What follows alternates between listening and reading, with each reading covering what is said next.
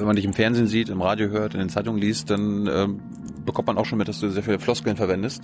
Echt? Ja. Ah, das sollte nicht so sein. Doch, doch. Mist. Vielleicht nicht so viele wie andere, aber in, auf welche Floskelschule bist du gegangen?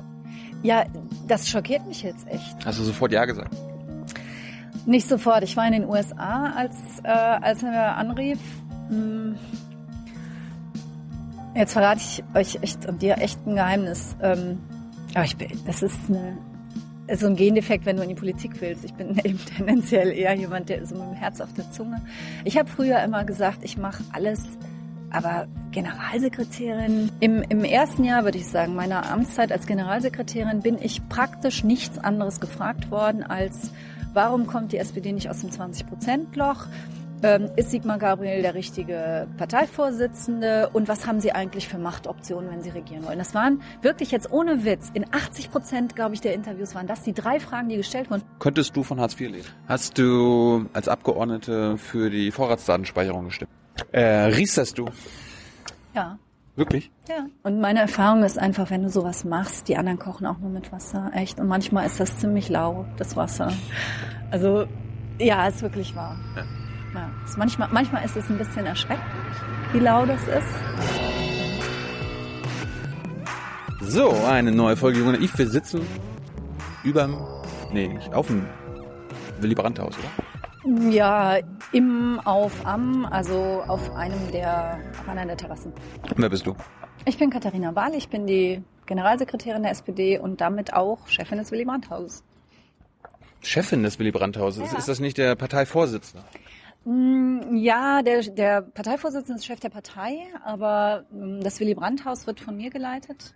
War für mich auch eine neue Erfahrung. Also bevor ich in die Politik gegangen bin, habe ich ja jede Menge andere Sachen gemacht, aber ich war noch nie Chefin von irgendwem. Und das ist schon spannend, wenn man dann von heute auf morgen, gut, als Abgeordnete war ich dann Chefin von fünf Leuten, aber jetzt von 200, das ist schon nochmal eine neue Herausforderung, sag ich mal. Liebe Hörer, hier sind Thilo. Und Tyler, Jung und Naiv gibt es ja nur durch eure Unterstützung. hier gibt's keine Werbung, höchstens für uns selbst. Aber wie ihr uns unterstützen könnt, Oder sogar Produzenten werdet. erfahrt ihr in der Podcast-Beschreibung. Zum Beispiel per PayPal oder Überweisung. Und jetzt geht's weiter. War Chefin des Willy Brandt Hauses zu sein dein Lebensziel? Überhaupt nicht. Also mein Lebensziel war schon mal gar nicht, beruflich in die Politik zu gehen. Das muss man als erstes sagen. Ich bin seit 24 Jahren jetzt Mitglied der SPD und habe das immer ehrenamtlich gemacht, wie das halt alle machen. Ne? So ein bisschen Jusos, bisschen Frauen, ein bisschen Ortspolitik so. Das war überhaupt nie der Plan. Das hat sich irgendwie so ergeben dann. Was wolltest du dann nach dem Abi werden? Also eigentlich wollte ich Journalistin werden. Ähm, Ja, erstaunlich genug. Mein Vater ist oder war Journalist und ähm, ich fand das einen tollen Beruf. Und dann ähm, war ich in dieser, in diesem, weißt du, so Arbeitsamt, die machen dann so Einführungen und so und die sagten, na ja, eigentlich müsst ihr erstmal studieren, weil sonst kriegt ihr kein Volontariat. Das ist 20 Jahre her, ne? Ja, ja, ja. Okay. Und ähm, ach Gott, das ist 30 Jahre her. Scheiße. Das ist 30 Jahre Wann hast du Abi gemacht? ja, vor 30 Jahren. Wir feiern dieses Jahr 30-jähriges Abi-Treffen. Am Tag vor der Wahl übrigens. Ich kann sogar hingehen, weil da brauche ich eh keinen Wahlkampf mehr zu machen. Jedenfalls haben die dann gesagt, ähm, haben die dann gesagt, ihr studiert erstmal, sonst kriegt ihr kein Volontariat. Also das ist sowas wie ein, wie ein äh, Trainee-Programm für Journalisten, sag ich mal. Und dann habe ich gedacht, was studiere ich denn? Dann habe ich Jura studiert und das hat mich sehr begeistert. Und da bin ich dann hängen geblieben. Ich habe auch Jura studiert, hat mich nicht begeistert.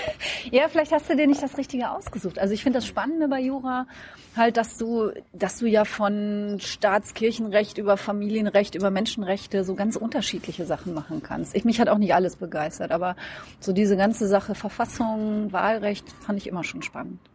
Und das hast du auch so Doktor gemacht? Genau, ich habe auch ähm, eine Doktorarbeit geschrieben, ganz alleine. Mhm. Wirklich? Selber und ganz alleine, ja.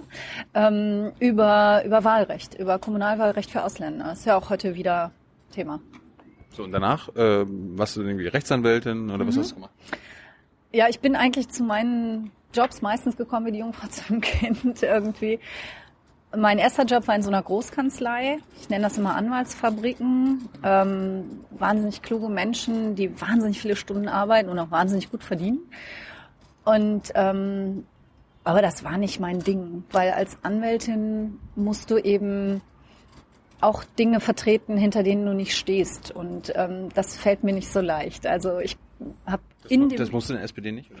ähm, hin und wieder so, so gibt's natürlich Nuancen, ne? wo du sagst, hm, an dem Punkt würde ich es jetzt ein bisschen anders machen. Aber die Grundeinstellung ist halt die gleiche. Und ich habe Medizinrecht gemacht und wir, ich war in der Großkanzlei, wie gesagt, wir haben nur Ärzte vertreten, nie die Patienten und irgendwann nur noch Chefärzte, weil die sich manchmal mit den Oberärzten noch gekloppt haben. Und das war einfach nicht meine Welt. Und dann, dann habe ich irgendwann auch gemerkt, ich bin dann auch, ich bin dann auch nicht so gut, wie ich sein könnte, wenn ich nicht wirklich dahinter stehe. Und dann habe ich es gelassen. Aber was für Fälle waren das so? Also zwischen Oberarzt und äh, normalem Arzt? Na, da geht's manchmal darum, wer das Geld kriegt von der Behandlung, ja. Also der, ähm, der Chefarzt hat dann oft eben das Recht, äh, zu liquidieren, wie man das nennt, also das Geld zu kassieren, auch wenn ein anderer Arzt die Leistung erbrach, erbracht hat. Und da gibt's dann hin und wieder auch schon mal Diskussionen drüber. So, ähm, warst du arbeitslos danach oder, oder hast du gewechselt? Nein, ich habe äh, ich hab das dann aufgegeben, als ich einen anderen Job hatte. Ähm, meine Anwaltskollegen fanden das damals total lustig, weil ich mich damit gehaltsmäßig, ich glaube, um die Hälfte verschlechtert habe oder so.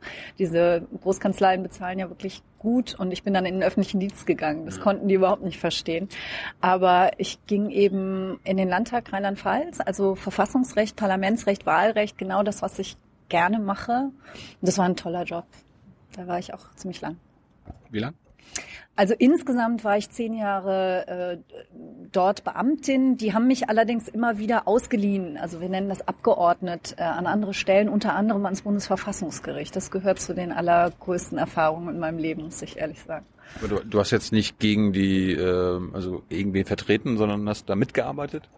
Ja, also es gibt ja 16 Richterinnen und Richter am Bundesverfassungsgericht und jeder, ich meine, die haben tausende von Fällen, also die brauchen Mitarbeiterinnen und Mitarbeiter, die das vorbereiten. Und damals war es so, da hatte jeder ungefähr so drei, vier. Und davon war ich halt eine, bei einer ganz, ganz tollen Richterin, die ich immer noch wahnsinnig mag und sehr, auch, auch beruflich irgendwie sehr ja, man kann schon fast sagen, verehre, das sage ich ganz, ganz selten, aber das ist wirklich eine richtig tolle Person. Ist die immer noch im Amt? Nein, die ist nicht mehr im Amt. Ähm, die ist genau der Jahrgang meiner Mutter, also die ist jetzt 76. Die hat danach noch tausend Sachen gemacht, jetzt ist sie wirklich im Ruhestand. Ähm, ja, aber eine ganz besondere, sehr mutige Person. Das finde ich immer toll, wenn Leute nicht die Verhältnisse, die sie vorfinden, sozusagen akzeptieren, sondern wirklich von Anfang an hinterfragen. Muss das eigentlich wirklich so sein? Und das kannst du eben am Verfassungsgericht, weil du ja außer dem Grundgesetz nichts hast, was sozusagen festgeschrieben ist. Ne? Du bist ja dafür da, Gesetze zu prüfen. Also ein Gesetz ähm, bindet dich nicht, sondern im Gegenteil ist, ist ähm, Objekt deiner, deiner Überprüfung. Und das ist, das ist cool. Macht viel Spaß. Kannst du einen Fall nennen, wo du mitgearbeitet hast, den sie mitentscheiden musst? Naja, ich war zuständig für die freien Berufe. Das ist jetzt schon sehr, sehr speziell. Ähm, ich nehme vielleicht eher ein anderes Gesetz, was, äh, was später in demselben Dezernat ähm, verhandelt wurde. Das waren diese Nichtraucherschutzgesetze. Also da haben natürlich viele gesagt, äh, sowohl die, die Zigarettenindustrie als auch die Kneipenwirte als auch Bürger haben gesagt, äh, das geht ja wohl nicht, dass ihr uns hier quasi verbietet, äh, in, in, in Kneipen zu rauchen. Jetzt deine Generation, die Generation der Leute, die hier zuschauen, die kann sich vielleicht kaum noch daran erinnern, dass man, dass man früher in eine Kneipe reinging und es war immer verraucht. Du findest jetzt Raucherkneipen, da geht das, hast du es immer noch, aber da war das in allen Kneipen so. Du kamst nach Hause, selbst die Raucher haben gesagt, Leute, äh, hier erstmal Klamotten in die Ecke, ne, am besten auf dem Balkon. Ja, und das sind dann so Sachen, die werden dann überprüft. Hast du nicht jemand Lust bekommen, selber mal Richterin zu werden? Ich war Richterin. ich war auch Richterin, nicht am Bundesverfassungsgericht. Ähm, Kommt doch. äh, Vielleicht, also es ist einer der, der größten Jobs der Welt, glaube ich. Macht richtig Spaß. Aber ich war Richterin tatsächlich im, bei mir am Landgericht und am Amtsgericht. Aber da war ich zuständig für Zivilrecht. Das ist dann nicht ganz so spektakulär, wie sich das immer anhört. Also Vermieter gegen Mieter und Erben streiten sich untereinander und ähm, So- Käufer, so ein, äh, Verkäufer, sowas. Nachbar, nach, nach, Nachbarschaftsstreit. Nachbarstreitigkeiten, das sind die schlimmsten. Äh, ich finde Nachbarn und ähm, innerfamiliäre Streitigkeiten, das ist richtig schlimm, weil da geht's nie um die Sache, da geht's immer um die Beziehungsebene und ähm, ich, ich bin sehr, ein sehr mitfühlender Mensch. Ich glaube, ich kriege das relativ gut hin, aber eigentlich ist das nicht der Job von Richtern. Ähm, deswegen gibt's ja auch sowas wie Mediation, also so, ein- so eine, mm, so ein Versuch, Ausgleich zu schaffen, das gibt es inzwischen auch an Gerichten. Und viele Richter lassen sich da fortbilden, ich auch. Äh, hilft mir jetzt auch manchmal in der Politik, wenn ich ehrlich bin. Hast du irgendeinen Fall falsch entschieden im Nachhinein? Schwer zu sagen. Ich erinnere mich an einen Fall, ähm, da ging es wirklich um diese sprichwörtliche Regenrinne. Es war wirklich eine Regenrinne, also ein junges Paar hatte ein Haus gekauft und ähm, die hatten eine Regenrinne dran gebaut an das Dach und die Regenrinne hing dann halt über dem Nachbargrundstück des Nachbarn und um diese Regenrinne ging es. Und es hatte da schon drei, vier, fünf Verfahren drüber gegeben. Und ich habe dann bin halt manchmal auch idealistisch unterwegs. Ich habe gesagt, das kann doch nicht wahr sein. Ja, die lade ich mir jetzt mal vor. Ich mache das nicht schriftlich, sondern ich mache vielleicht auch mal einen Ortstermin. Ich will jetzt wirklich versuchen, das ein für alle Mal ja ein Stück weit auch zu befrieden, weil die werden ja beide ihres Lebens nicht mehr froh.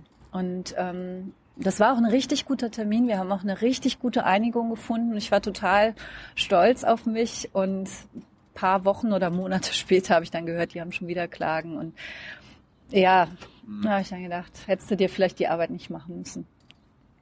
Hast du irgendwann auch keine, keine Lust mehr gehabt auf Richterin, weil jetzt bist du irgendwann Politikerin geworden? Also das ist ein ganz wundervoller äh, Beruf, kann ich wirklich nur sehr, sehr empfehlen, weil man ähm, es hat auch was mit Gerechtigkeit zu tun, wie der, wie der Job Politiker eben auch, aber halt sehr konkret. Ne? Du musst versuchen, ähm, sehr, sehr konkrete Fälle vernünftig zu lösen. Und ähm, für mich war das Problem, wenn ich jetzt äh, ganz offen bin, ich bin halt, ich mag dieses große Ganze, habe ich ja eben schon gesagt. Ich mag äh, Menschenrechte, Grundrechte, Völker untereinander. Und so die Frage, ob man jetzt dreieinhalb Prozent Zinsen oder sechseinhalb Prozent Zinsen kriegt, das war nicht so meins. Und wie ich es eben schon sagte, wenn ich nicht voll dahinter stehe, dann bin ich auch nicht so gut, wie ich sein könnte. Ich glaube, hier bin ich besser aufgehoben. Du warst eine Richterin bis 2013, bis du Bundestagsabgeordnete geworden bist? Nee, ich war dann am Ende im Ministerium, auch für Justiz und Verbraucherschutz. Ähm, ja, und habe mich da aber dann wieder eher so um die großen Linien gekümmert. Europarecht gehört auch dazu. Das ähm, mache ich auch gerne. Zur Bundestagszeit kommen wir gleich. Aber warum bist du überhaupt damals in die SPD eingetreten? Warum, warum nicht CDU? Warum nicht FDP? Warum nicht PDS damals? Also ich glaube, man, wenn man sich für Politik interessiert, dann weiß man so ganz grundsätzlich, wo man steht. Also ob man eher links tickt oder eher rechts tickt. Also ohne das jetzt werten zu wollen, die, die eher so rechtskonservativ unterwegs sind, die oder auch, auch FDP-mäßig, die sagen, ich muss die Starken stärken und dann ziehen die halt die Schwachen irgendwann nach. Kann man machen, ja. Die Linken, äh, zu denen die SPD ja zählt, sagen, ähm, du musst auf jeden, du musst auch immer ein Augenmerk auf die Schwächsten in der Gesellschaft haben. Also auch für die muss es gerecht zugehen. Und das, das spürt man, glaube ich, wenn man sich politisch interessiert, wo man so tendenziell steht. Für mich war ganz klar, ich stehe da auf der linken Seite. Und damals war für mich dann die Frage Grün oder, oder SPD. Und die Entscheidung war dann nachher, ähm, ich finde diese Idee Volkspartei toll, auch nach wie vor, dass du ich meine, wir alle kommen aus einer bestimmten, aus einem bestimmten Hintergrund und die meisten in Deutschland bewegen sich ja immer weiter in demselben Hintergrund. Das wissen wir ja. Ne? Menschen, wo die Eltern eine Lehre gemacht haben, machen häufiger einen Realschulabschluss, machen dann auch eine Lehre. Mm, äh, Menschen, deren Eltern ähm, studiert haben, studieren selber und man bewegt sich so immer in so einem Dunstkreis. Das ist bei den Grünen, so empfinde ich das auch oft so und war damals schon so. Und die SPD ist halt, da hast du halt alles. Ne? Du hast den Hartz-IV-Empfänger, du hast den Top-Manager und alles dazwischen. Und du musst auch vor, vor all diesen Menschen deine Politik auch, auch erklären und rechtfertigen. Und, und da kannst du eben abprüfen, ob, ob du gerecht bist, weil es muss insgesamt am Ende stimmen. Das fand ich immer spannend. Ich wäre wahrscheinlich ein, oh Gott, darf ich das sagen? Hm, jetzt habe ich schon angefangen. Du wolltest offen, offen. Ja, jetzt habe ich schon angefangen. Vielleicht wäre ich ähm, nie in eine Partei eingetreten. Ich bin halt mein, mein Leben war immer sehr, sehr voll, sag ich mal. Ich habe immer einen großen Freundeskreis gehabt, ich habe viel Sport gemacht, ich habe gerne studiert und, und solche Dinge gemacht. Ähm, aber ich kam dann halt neu in eine Stadt, nach Trier, wo jetzt mein Wahlkreis ist. Und ähm, wenn du dann dort eine Doktorarbeit schreibst, das ist eine ziemlich einsame Angelegenheit. Ja, wenn du es wirklich alleine machst, dann sitzt du da mit vielen Büchern und keiner macht ja dasselbe wie du. Und dann war irgendeine Wahl, die Wahlkampfstände waren da und ich kam ins Gespräch, ich fand die Leute nett und dann war das irgendwie auch ein sozialer Akt, sag ich mal. Also einfach äh, zu sagen, ja, das sind Leute, mit denen kann ich was anfangen. Da machst du jetzt mit. Hast du es jemals bereut, in die SPD gegangen, gegangen zu sein? Nein, nein. Also es gibt immer wieder Entscheidungen, wo ich natürlich sage, die hätte ich anders gefällt. Das, das geht gar nicht anders, gerade in der Volkspartei, ist ja klar. Martin Schulz hat mal gesagt, ähm, wenn du mit deiner Partei immer einer Meinung sein willst, dann musst du selber eine gründen und darfst keinen mehr reinlassen. Und so ist es ja auch. Aber ich finde es schöner an der SPD, dass wir wirklich sehr, sehr intensiv uns miteinander auseinandersetzen und, und auch streiten, diskutieren und streiten, dass es immer um die Sache geht. Und ähm, ja, dann muss man am Ende auch mal akzeptieren, wenn mal eine Entscheidung fällt, die man selber lieber anders gehabt hätte. Warum hast du dich dann jetzt irgendwann entschieden, vor ein paar Jahren in den Bundestag zu gehen? Hm, das war auch so eine Entwicklung. Also irgendwann gab es ein kommunales Amt, was frei wurde, Landrätin, Landrat, der ging in Pension war klar, das wird wieder einer von der CDU. Ich komme aus einem sehr konservativen Ecken, sehr katholisch, CDU geprägt. Ähm, Bist du katholisch? Äh, nein, ich hätte, ich hätte dann immer, also mein, mein, mein Spruch ist dann immer, wenn wir eine Chance gehabt hätten in diesem Ecken, dann hätte ich dir sofort fünf Männer um die 50 sagen können, die gesagt hätten, ich mache das. Wir hatten keine Chance. Und in solchen Momenten schaut man entweder nach jungen Leuten oder nach Frauen. Jedenfalls war das früher so. Vielleicht ist das, also heute ist das mit Sicherheit anders, aber früher war das so. Das ist jetzt auch schon 15 Jahre, na, 10 Jahre her. So Trostpreise oder was, ja? Nee, das ist so, ähm, damit dokumentieren wir jetzt auch was, ne? Und dann, ähm, dann lief das super. Es lief total toll. Also ich hatte nur wenig Zeit, nur ein paar Monate. Und ich habe nachher ich weiß gar nicht, ich glaube knapp 45 Prozent geholt. Also mir begegnen, mir begegnen heute noch Leute, die sagen, hätten wir noch vier Wochen gehabt, dann hätten wir es geschafft. Bei dieser Landratswahl. Landratswahl. Aber dann wäre ich heute nicht hier. Ja. Alles ist was gut. Alles ist für was gut im Leben. Aber wie ging es dann weiter? Naja, dann hatte meine Partei mich auf dem Schirm. Die fanden das total klasse, wie ich das gemacht habe. Und ich fand es auch klasse. Und dann wurde ich halt Kreisvorsitzende. Und irgendwann, ähm, mein Vorgänger war halt dann ähm, Mitte 60. Und dann hieß es, wer macht's jetzt? Und dann habe ich gesagt, ja, kann ich mir gut vorstellen.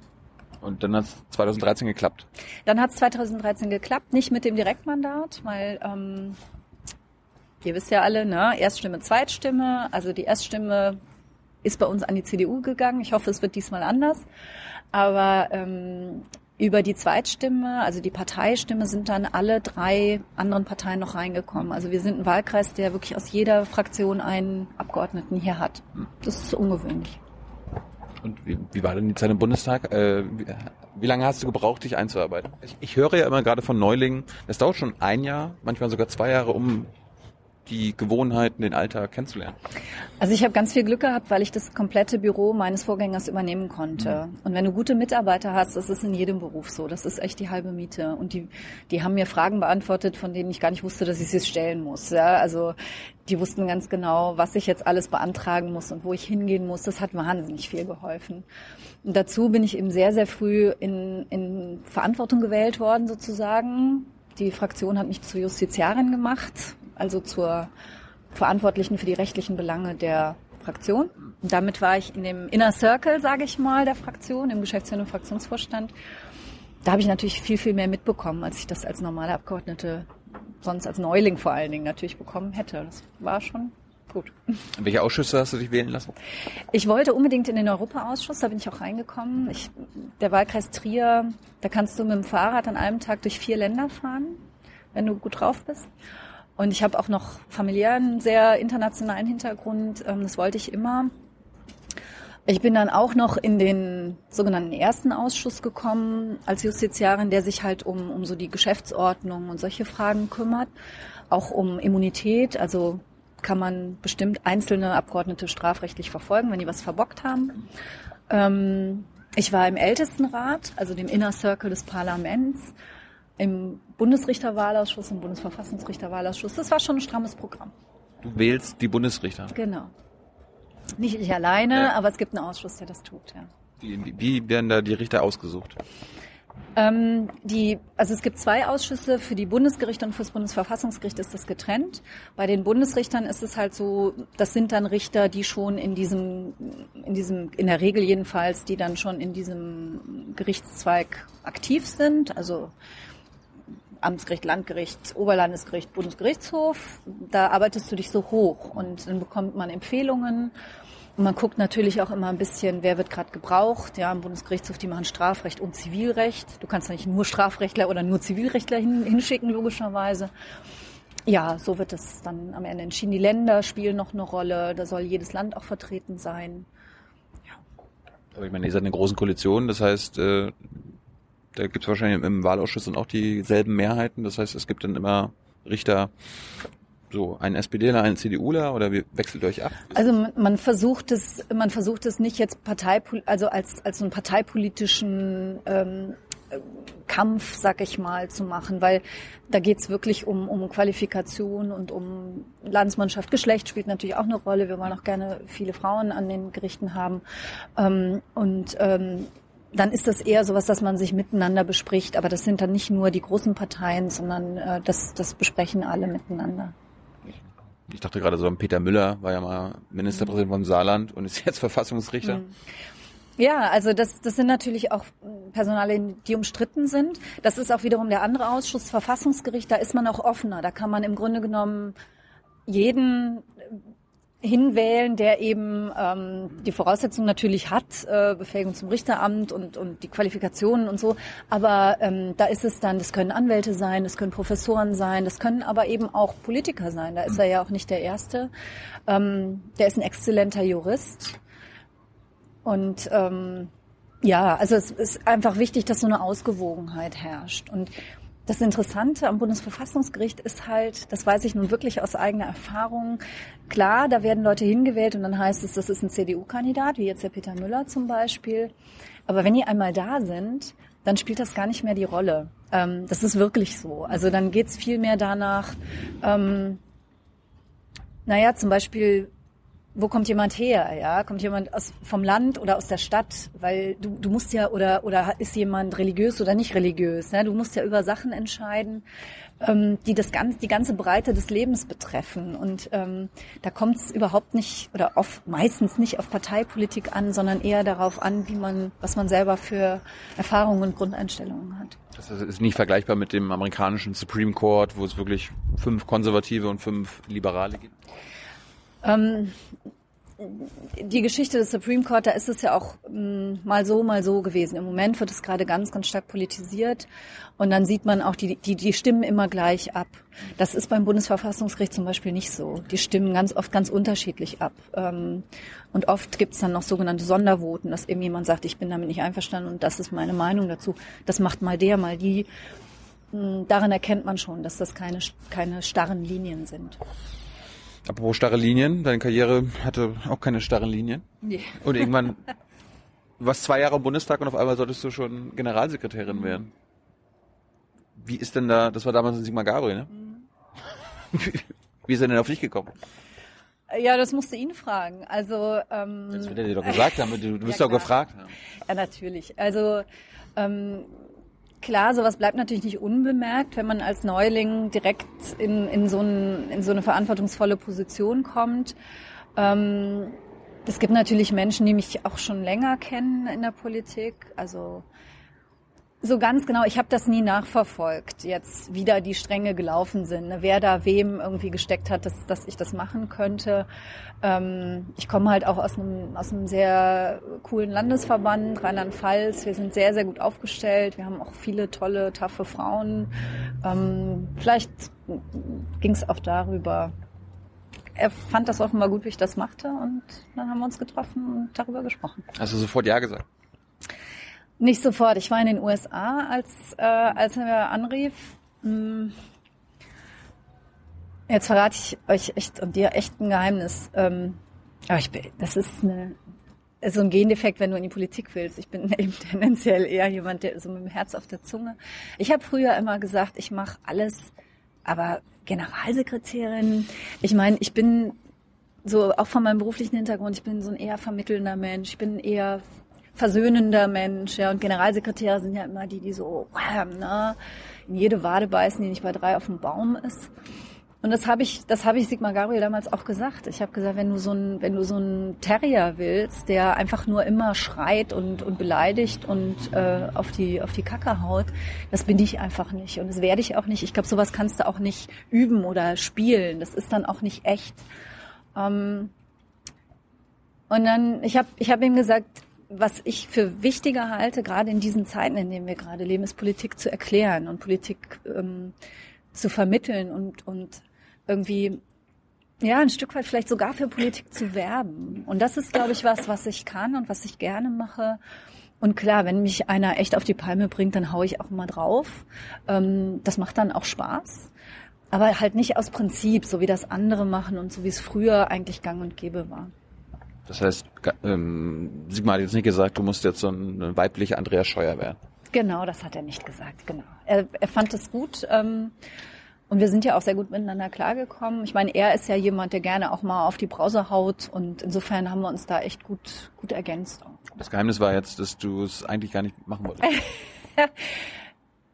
Das Geheimnis jetzt was? Das Geheimnis meines Erfolges, oder? Nein, du, du meinst ja gerade was in den USA und dann auf einmal auch ein Geheimnis. Ach so, ja, ja, das Geheimnis war genau, das, das sagt man eigentlich in der Politik nicht. Ne? Eigentlich musst du immer sagen, klar, habe ich genauso geplant Ja. und äh, alles, meine Strategie ist voll aufgegangen und so. Ähm, also ich habe in meinem Leben die Erfahrung gemacht, dass du, ähm, ich glaube, gerade bei Frauen ist es das so, dass du oft denkst, hm, ob das so was für mich ist, ja, ob ich das jetzt wirklich kann. Ich habe auch ganz oft Schülergruppen und da spreche ich vor allen Dingen auch die, die Mädels da an und sag, pass mal auf, ähm, du musst dir vorher nicht hundertprozentig im Klaren darüber sein, dass du es wirklich kannst. Die meisten Jungs sind es auch nicht, sondern die machen das einfach und äh, und die sind meistens noch stolz darauf, wenn sie es zu 60 Prozent hinkriegen und du zweifelst noch, wenn du nur 80 Prozent schaffst. Ja? Und, und ich habe in meinem Leben die Erfahrung gemacht, ähm, wenn du nicht sicher bist, ob du es wirklich kannst, probier es. Und ähm, klar, du musst es dann auch ernst nehmen und musst auch wirklich dein Bestes geben. Aber mich hat das um, um ganz, ganz viele Erfahrungen reicher gemacht. Also auch Bundesverfassungsgericht. Ich meine, hallo, ja, da kriege ich auf einmal die Anfrage und das sind echt, das sind echt die, die Highflyer da, ne? Das sind richtig, richtig kluge Leute. Und dann denkst du so, wow, ne? Kann ich das? Äh, Bin ich da gut genug? Also ich habe das gedacht und ich glaube, viele Frauen tun das. Und dann habe ich gesagt, verdammt, ja, äh, ja, also ich, ich habe hab einen, einen klugen Kopf und ich habe ich hab viel gelernt und ich bin bereit dazu. Ich will das auch, ich will mein Bestes da geben. Warum soll ich das nicht können? Und, und meine Erfahrung ist einfach, wenn du sowas machst, die anderen kochen auch nur mit Wasser, echt. Und manchmal ist das ziemlich lau, das Wasser. Also ja, ist wirklich wahr. Ja. Ja, ist manchmal, manchmal ist es ein bisschen erschreckend, wie lau das ist und mit wie wenig man durchkommen kann. Mein Anspruch ist immer hoch. Ähm, das wird sich auch nie ändern. Ich mache tr deswegen trotzdem nicht alles richtig und nicht alles gut, aber ich finde, man muss es gut machen wollen. Dann klappt auch vieles. Du plädierst quasi keine Angst vorm Scheitern zu haben. Genau. Aber bist du schon mal irgendwo gescheitert? Also hast du irgendeinen Job angenommen oder hast mal irgendwas gemacht, wo du gesagt hast, siehst du, ich habe es probiert, aber es war nichts für mich. Mm, Ja, ähm, also es gibt eine berufliche Station bei mir, wo ich sagen würde, ähm, ich habe nicht gut genug geklärt, was eigentlich so die Aufgabe ist. Und ich habe, das hätte ich am Anfang machen sollen. Ich habe immer dann da rumgewuselt und habe versucht, das Beste daraus zu machen und wirklich innovativ zu sein. Aber am Ende des Tages, auch nachdem, auch wenn ich jetzt so zurückgucke, muss ich sagen, ich habe das nicht wirklich. Ähm, also ich glaube, es hilft, wenn man sich am Anfang einmal hinsetzt und sich das grundsätzlich überlegt, ja, warum mache ich das, was will ich erreichen und wie erreiche ich das? Das habe ich da nicht gemacht und dann wurde das, da wurden viele, habe ich viele gute Sachen gemacht, aber das waren dann so Einzelpunkte, die, die auch, glaube ich, am Ende des Tages nicht nachhaltige Wirkung hinterlassen haben. Und das hätte ich besser machen können. Aber was war das, was war das jetzt für ein Job? Das sage ich dir nicht. Ach so. ah. Ja, ich will ja jetzt nicht, also nein, ich habe ja viele Sachen gemacht in meinem Leben und ich möchte jetzt nicht irgendwie, weißt du, auch im Interesse derjenigen, die das vorher gemacht haben und nachher gemacht haben, dass dann da jetzt irgendjemand poolt und so. Das, das ist es nicht, sondern es geht einfach um, um, um meine Selbstkritik und nicht jetzt um den Posten. Und nochmal zum Posten der Generalsekretärin. Hast du da mit deiner Vorgängerin irgendwie mal geredet und hast, hast gesagt, so, sag mal, was ist denn das für ein Job? Du bist jetzt auch nicht lange im Amt gewesen.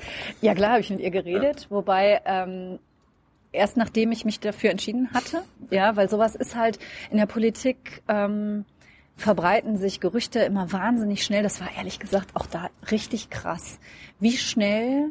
Also ich, ich saß noch bei Sigmar Gabriel im Büro, als der erste Journalist schon anfing, meinen Namen zu verifizieren, ja, also zu hinterfragen, ob es stimmt, dass ich ich weiß bis heute nicht, wie das gekommen ist. Das ist echt krass. Also äh, und wir wollten natürlich jetzt nicht, dass das schon rausposaunt wird, bevor wir uns beide sicher sind und äh, wir wollten auch die Gremien beteiligen. Am Ende ging das dann nicht mehr. Das lief alles schon so hoch und ähm, ja, wie kam man jetzt dahin? Ach ja, mit meiner Vorgängerin. Also ich habe, das ging alles dann relativ schnell, aber ich habe dann auch sehr schnell mich mit ihr zusammengesetzt. Wir haben auch jetzt noch Kontakt und ähm, Klar, das ist ganz wichtig. Du musst ja übergeben. Da laufen ja ganz viele Prozesse. Das hast du gerade gesagt. Ähm, es ist wichtig, vorher zu wissen, was, man, was für Aufgaben man hat. Mhm. Erklären unseren Zuschauern mal, was hat denn eine SPD-Generalsekretärin für Aufgaben? Ja, das eine haben wir ja schon gesagt. Ich leite dieses Haus. Das ist eine große Herausforderung, weil ähm, ähm, ja, weil hier natürlich immer ganz viel Bewegung ist und ganz viel Veränderung ist und und du natürlich auch so, ein, so, ein, so, eine ganz schnelle Taktung hast. Ne? Diese Wahlkämpfe, die ja ständig irgendwo stattfinden und ähm, ja, gerade jetzt mit sozialen Netzwerken und so, du musst immer wahnsinnig schnell sein. Das ist schon mal ein großer Teil. Ähm, das zweite folgt daraus Wahlkampf. Also ich bin die quasi per Satzung die oberste Wahlkampfmanagerin. Das ist natürlich auch eine, eine richtig kräftige Aufgabe. Du denkst dir die Wahlplakate und die Sprüche auf aus dem Plakat? Ja, ich mache das nicht selbst, aber, aber wir haben dafür natürlich Fachleute. Aber ich muss das Ganze koordinieren und am Ende auch mit entscheiden, natürlich mit dem Parteivorsitzenden zusammen, ist ja klar. Am Ende äh, ist das sein Wahlkampf, weil er ja auch Kanzlerkandidat ist. Ähm, aber ich muss das Ganze organisieren. Ähm, dann bin ich Mitglied des Parteivorstandes, auch des, des, des Präsidiums. Also ähm, das heißt, in diesen ganzen normalen politischen Prozessen, inhaltlichen Prozessen bin ich natürlich auch drin. Und ganz viel, was wir jetzt machen, also Kommunikation nach außen. Das ist auch ein großer Teil. Viele Interviews, viele Hintergründe, sowas. Was macht am meisten Spaß? Ähm, mir macht am meisten Spaß ähm, da alles, wo man unter Leuten ist. Also ich mag, ähm, habe ich ja eingangs schon gesagt, ich bin ein sehr geselliger Mensch. Ich mag einfach gerne unter Leuten sein und dann dann kriegst du auch richtig mit, was jetzt ähm, was jetzt los ist. Ne? Du kriegst mit, was, was beschäftigt jetzt, was beschäftigt jetzt wirklich oder und was denkst du dir so irgendwie aus, was die beschäftigen könnte? Aber das ist eigentlich nicht so. So dieses direkte Feedback finde ich immer klasse. Und gerade so Jugend, also Schülergruppen finde ich, finde ich richtig klasse. Ähm, das gehört allerdings jetzt, gebe ich zu, mehr zur Abgeordnetentätigkeit als zur Generalsekretärstätigkeit. Das sind ja zwei verschiedene Dinge. Bist du für deinen Job als Generalsekretärin bezahlt? Ja, ja, ich werde bezahlt. Ähm, das ist ja nochmal obendrauf richtig zusätzliche Arbeitszeit. Also ich meine, der Job als Abgeordnete ist schon echt äh, anstrengend. Das ist sehr unterschiedlich, je nachdem, welche Funktion man hat und auch ähm, wo man lebt und welche inhaltlichen Schwerpunkte man hat. Ähm, aber ich gebe zu, jetzt ist Freizeit eher. Mh, hm, es war, war vorher schon eng, aber jetzt gibt's die kaum noch. Aber ist ein Hauptberuf jetzt Abgeordnete oder SPD-Generalsekretär? Das ist ja, es ist halbe halbe, würde ich sagen. Also du musst, du musst und es geht auch ineinander über. Ne? Also du hast, wenn ich, wenn ich, äh, wenn ich zum Beispiel zu Hause bin äh, im Wahlkreis, dann bin ich natürlich die Abgeordnete, dann mache ich ganz viele Termine vor Ort. Und dann kommt aber auch zwischendurch ein Fernsehteam und will eine Stellungnahme zu, was weiß ich, dem Murks, den jetzt gerade Frau von der Leyen mit der Bundeswehr macht oder so. Und dann switche ich um und bin dann die Generalsekretärin. Also das, das ist, mm, das ist ja nicht so, dass du einen Tag das eine machst und den anderen Tag das andere, sondern das ist wechselt quasi minütlich. Hast, hast du uns gerade gesagt, was dir am meisten Spaß macht als äh, in dem Job? Was nervt denn am meisten? Mm. Diese, Berlin, diese Berliner Runden oder sowas? Ach, das geht. Nee, ehrlich gesagt, was mich am meisten nervt, auch da bin ich jetzt wieder ganz ehrlich, da, da ähm, kriege ich immer Ärger mit meinem Pressesprecher, wenn ich das sage. Aber ähm, mich nervt, dass viele Journalisten im Grunde genommen ihre, ihre Artikel schon fertig haben und ähm, auch zum Teil hier in Berlin sitzen und, und so ihre Sichtweise haben und sich nicht die Mühe machen, das wirklich mal zu überprüfen. Also ich lade jeden ein, mit mir zusammen an die Basis zum Beispiel zu gehen. Ja, gerade im Moment ist es so, ach, und jetzt ist alles ganz schwierig und Krise und so. Dann sag ich, Mensch, komm, komm doch mit. Ja, äh, also ähm, so das, das nervt mich manchmal, weil du nicht dagegen ankommst. Ne? Auch jetzt wieder, wenn ich das sage, ich weiß ja, das, das ändert nichts. Äh, Ist halt so. Wobei im Grunde genommen, das muss ich echt fairerweise dazu sagen, ich fühle mich von den Journalisten insgesamt sehr, sehr fair behandelt. Also die, die schreiben nicht das, was ich gerne hätte, aber es ist auch nicht so, wie ich ursprünglich mal befürchtet hatte, dass man jetzt ständig in die Pfanne gehauen wird oder so. Ich finde, die, die sind insgesamt auch gerade so auf einer menschlichen Ebene sehr fair. Das ist unsere Aufgabe, oder? Ja, aber das Bild ist ja ein anderes. Also äh, als ich als ich mich entschieden habe, ich mache das jetzt, ich kandidiere, da haben natürlich ganz viele gesagt, ähm, Haifischbecken. Und das Haifischbecken, damit meinen die auf der einen Seite die Politik selbst, aber auf der anderen Seite ja auch die Medien. Und ich gebe auch zu, ich habe mir das vorher überlegt. Ich bin und ich bin ein recht empfindsamer Mensch. Also ich nehme mir Sachen auch, auch schon zu Herzen. Ich habe mir das schon überlegt, bist du eigentlich, so wie du gestrickt bist, eigentlich geeignet für, für Politik als Beruf? Ähm, und bin halt total, aber eben wie gesagt, ich habe gesagt, wenn du es nicht ausprobierst, weiß es nicht. Und ich bin total froh, dass sich das wirklich herausgestellt hat als als ähm, eine, eine Befürchtung, die ich nicht hätte haben müssen. Also vielleicht kommt, vielleicht passiert es noch, weiß ich nicht. Aber bisher muss ich sagen, geht es sehr fair zu. Ähm, wenn man dich im Fernsehen sieht, im Radio hört, in den Zeitungen liest, dann ähm, bekommt man auch schon mit, dass du sehr viele Floskeln verwendest. Echt? Ja. Ah, das sollte nicht so sein. Mist. Vielleicht nicht so viele wie andere, aber in, auf welche Floskelschule bist du gegangen? Ja, das schockiert mich jetzt echt, weil ich Ja. versuche, das wirklich nicht zu machen. Ich hab Ich, gestern mit- das zum Kotzen. Ich habe Ich gestern mit ein paar Kollegen gesprochen, die dich auch ein bisschen länger kennen und so weiter, und sie, die meinen so, ist auffällig, seitdem du Generalsekretärin bist. Na gut, also natürlich musste ich mich ein bisschen umstellen. Als Abgeordnete spreche ich nur für mich. Genau. Ähm, und jetzt spreche ich für die ganze Partei. Klar. Also da verändert sich schon was. Und gerade an den Punkten, wo es vielleicht so ist, dass ich selber äh, es anders gemacht hätte, aber die Partei nun mal mehrheitlich so entschieden hat oder die Fraktion, ähm, klar, da muss ich auch einen Weg finden, das so zu formulieren, mh, dass ich mich nicht verbiege, aber auf der anderen Seite auch ne, das, das wiedergebe, was halt äh, mein Job ist in dem Punkt. Aber ganz ehrlich, ich finde diesen Politikersprech fürchterlich, richtig schlimm. Ich fand ihn immer schon richtig schlimm, schon als als ich äh, weit davon entfernt war, irgendeine Funktion zu übernehmen. Und ich habe mir ganz fest vorgenommen, das nicht zu machen. Ich, ich kann es nicht immer vermeiden, aber ich versuche es eigentlich. Von daher, wenn du dir das eh angeguckt hast, dann gib mir mal, streich das mal an mit, mit einem Textmarker und dann schieb mir das mal rüber. Also ich versuche es echt. Ich habe natürlich auch einen, auch einen Pressesprecher, der mir da manchmal ein bisschen was reinhaut. Das gebe ich auch zu, aber wir kämpfen. Du Jetzt um Himmels Willen. Der ist nicht schuld, ja. Am Ende habe ich die Verantwortung dafür, aber er versucht natürlich auch manchmal so Klippen. Der hört jetzt zu hier, der sitzt daneben, verdammt. Ich habe es nicht so gemeint. Hey, du machst einen guten Job. Hast du lieb, eine Lieblingsfloskel? Also im zivilen Leben habe ich eine Lieblingsfloskel, die ich schrecklich finde. Ich bin ganz bei dir. Ganz schlimm. Ähm, so Hillary-mäßig, I'm with you. Ja, ich finde ich es schrecklich. Da hatte ich irgendwie so das Gefühl, da sind alle mal in die gleiche Floskelschule gegangen, weil das mal so eine Zeit war, da hat das jeder gesagt. Inzwischen ist es nicht mehr so. Hm, Ich komme bestimmt noch auf eine. Oder, oder gibt es bestimmte SPD-Floskeln, die man nur bei dir hören könnte? Wie von Andreas Scheuer.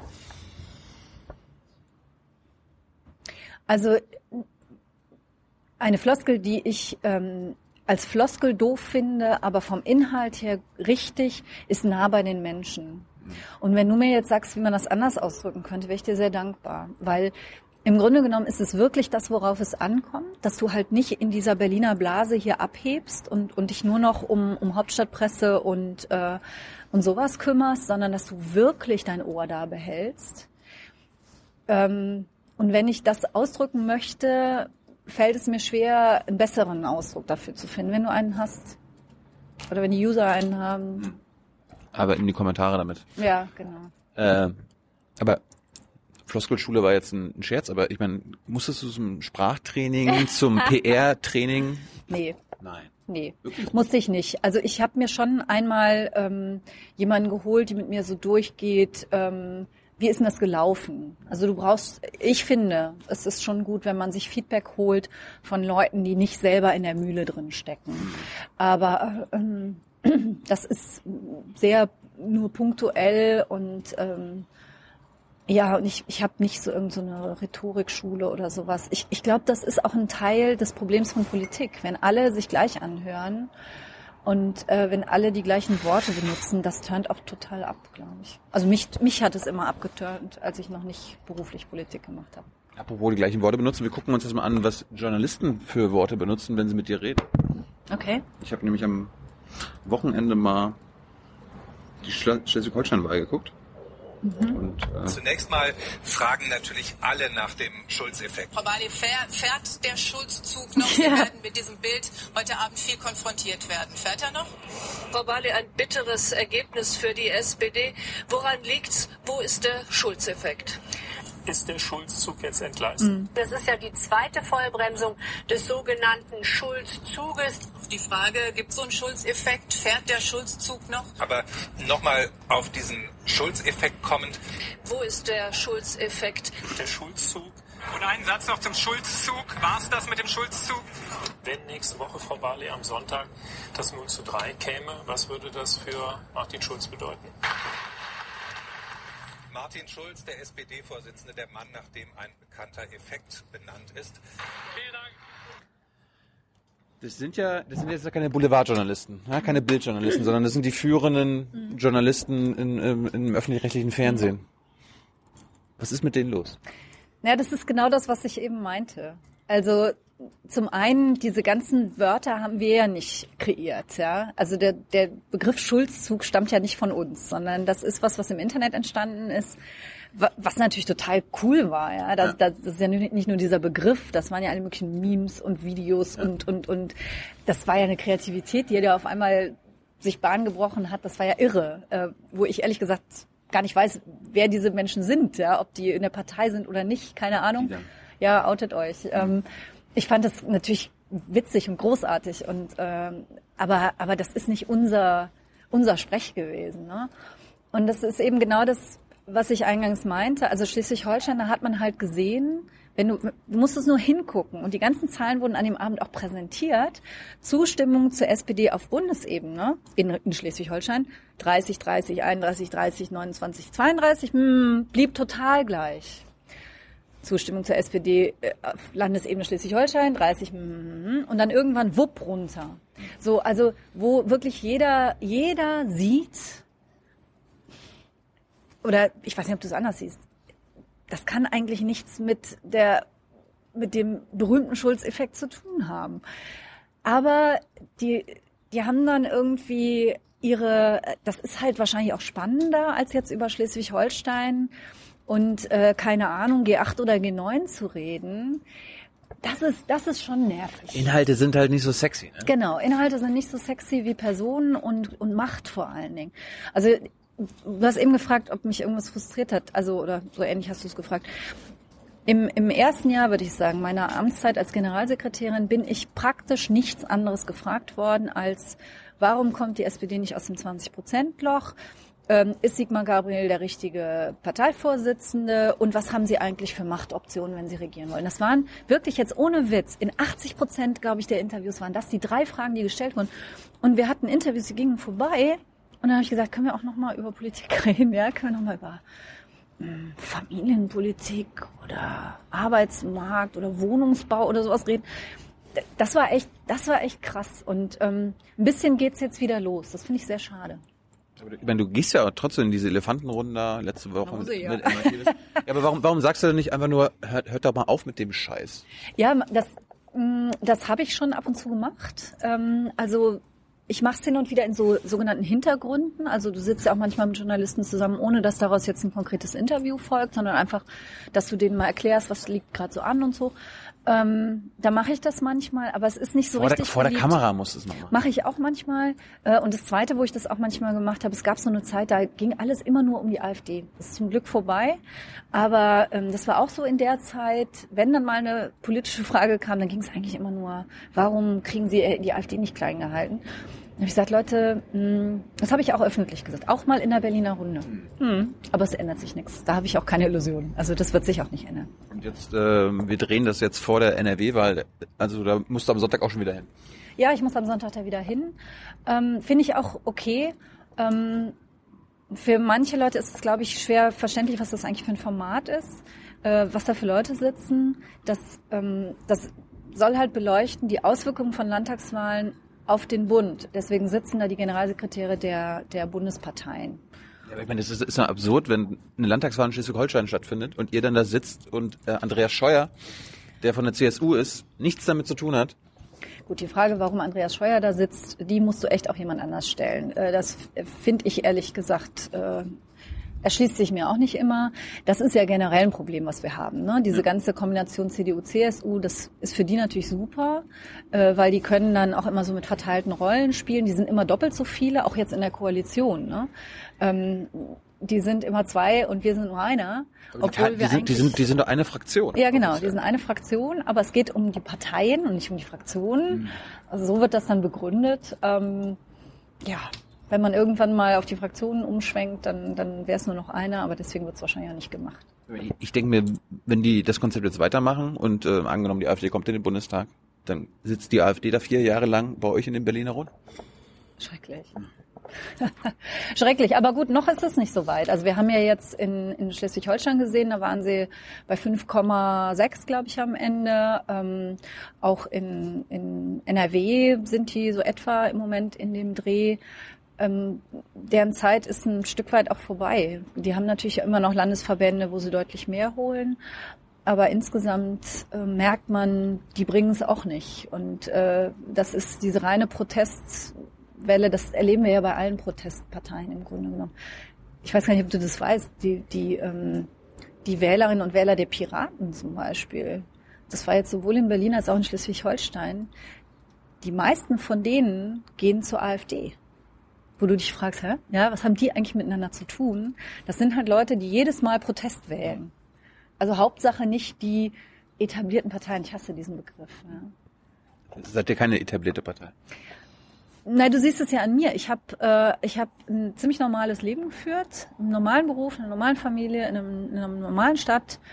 Äh, und dann irgendwann habe ich mich entschlossen, pass mal auf, ich will jetzt nicht nur meckern zu Hause und auf dem Sofa sitzen, sondern ich will es jetzt machen. Und, dann, und für manche Leute bin ich deswegen jetzt Establishment. Ähm, ich kann mich damit noch nicht so richtig anfreuen. Ich fühle mich nicht so, ähm, ja.